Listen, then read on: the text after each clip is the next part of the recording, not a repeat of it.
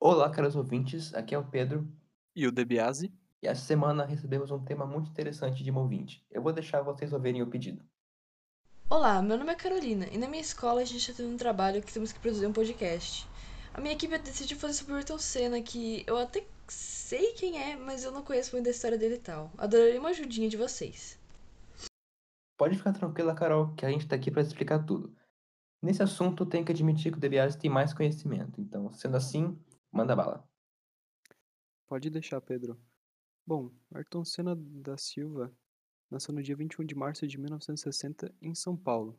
Desde pequeno ele sempre se interessou por carros e ganhou do seu pai o seu primeiro kart com 4 anos de idade, o kart que o próprio pai dele fez. Eh, ele começou a competir em 1973. E ele, era- ele era bom no kart? Bom era pouco, ganhou o campeonato sul-americano e brasileiro nos anos de 1977 e 78. E foi vice do Campeonato Mundial de Kart duas vezes, uma vez em 1977 e outra vez em 1980. Só que em 1980 ele empatou no número de pontos com o primeiro colocado. Só que na hora de distribuição de pontos e tudo mais ali, ele acabou ficando em segundo lugar. Hum, Entendi. Tá, mas então no kart ele era bom. Mas o que levou ele pra Fórmula 1? Bom, assim, primeiro ele teve que competir em diversas categorias na Europa, como Fórmula 3, Fórmula 2 e entre outras fórmulas que tinham na época. Eh, ele foi campeão na maioria das categorias que correu. E só em 1984 ele começou a competir na Fórmula 1. Ele começou a correr pela equipe Toleman. Era uma equipe bem ruim, assim, bem intermediária, bem no meio do, do pelotão ali. Mas os carros na época tinham muitos problemas de confiabilidade, então em algumas corridas ele conseguia ir muito bem em relação às equipes de ponta da época. Apesar de ser uma equipe bem fraquinha, ele já, já era um grande passo ele estar no, na Fórmula 1. Sim. E, e nessa época tinha muitos pilotos bons? Ele, ele teve alguma dificuldade assim pra correr contra eles? Pô, tinham vários. Na época que ele corria na Fórmula 1, tinha, por exemplo, o Nelson Piquet, brasileiro, Niki Lauda, já na época, se eu não me engano, bicampeão mundial, Alan Prost, que viria a se tornar eh, campeão mundial quatro vezes, Nigel Mansell, Keke Rosberg e por aí vai. Muitos pilotos de grande nome. Mas, eh, como eu já disse, sua maior dificuldade para competir hum, contra essa galera toda aí, principalmente no começo, era a falta de um carro competitivo. Que muitas vezes ele até conseguia brig- ter boas brigas com, com essa galera aí, só que o carro era muito ruim, quebrava, acabava o combustível e a corrida ia por água abaixo. Ah, mas tô me lembrando aqui também, teve uma corrida que foi interessante. Uma corrida? Como assim, pô? Que corrida, cara? Ah, assim, para comemorar a inauguração de um circuito de corrida, circuito de Nürburgring, na Alemanha, ah, eles fizeram diversos eventos promocionais ali, né?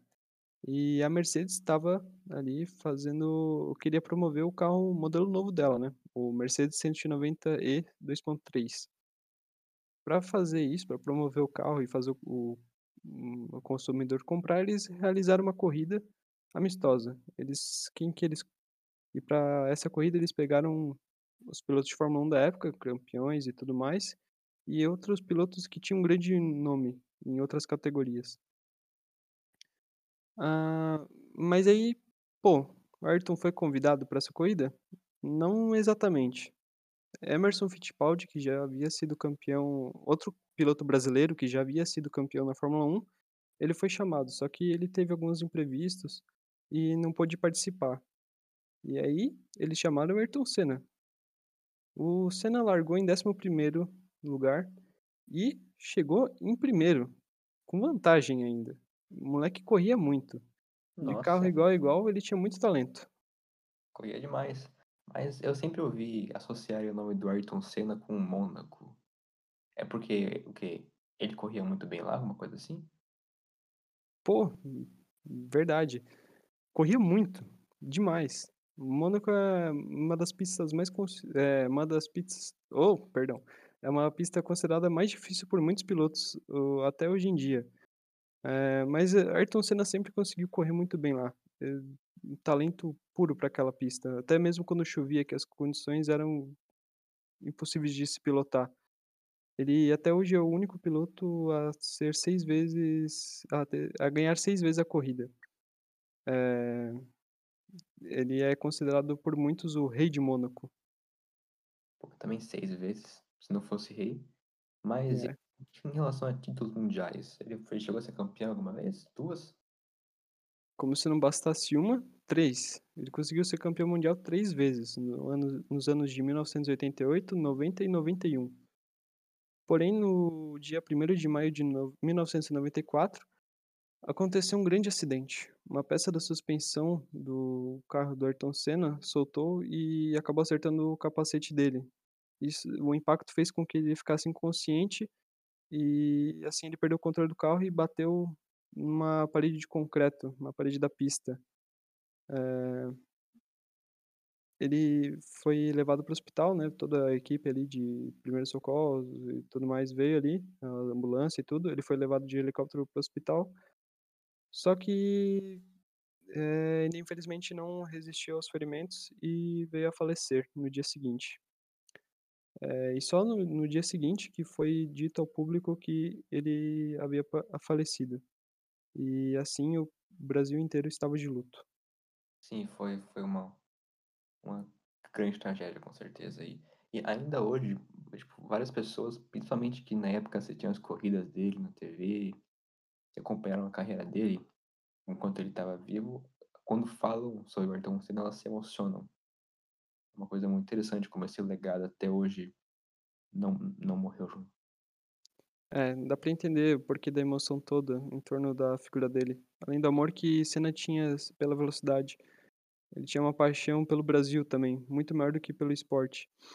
Sim, dá pra ver isso bem pelo capacete clássico que ele usa, que era sempre verde e amarelo.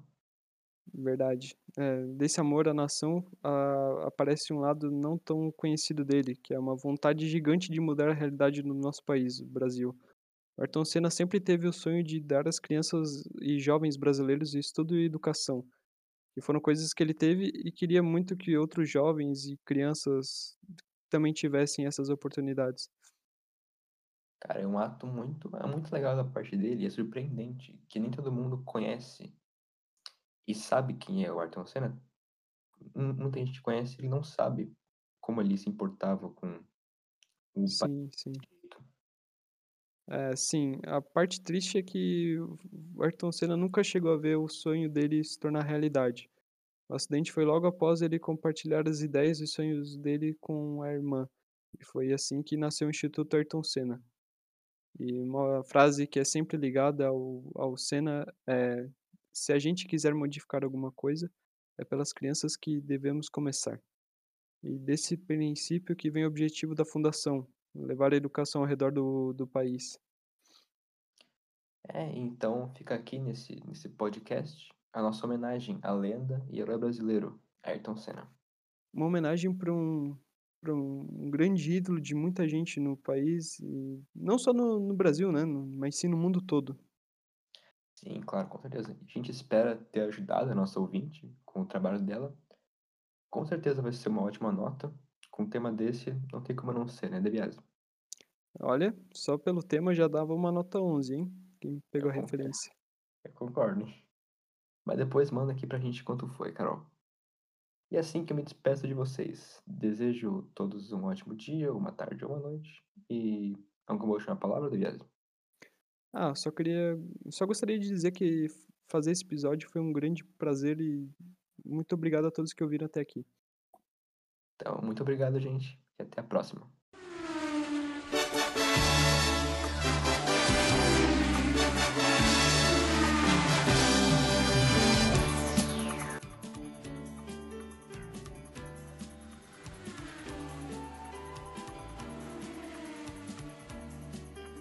Esse podcast utiliza os áudios dos vídeos do YouTube Ayrton Senna, tema da Vitória, e TV Globo, tema da Vitória Orquestra Funeral Ayrton Senna.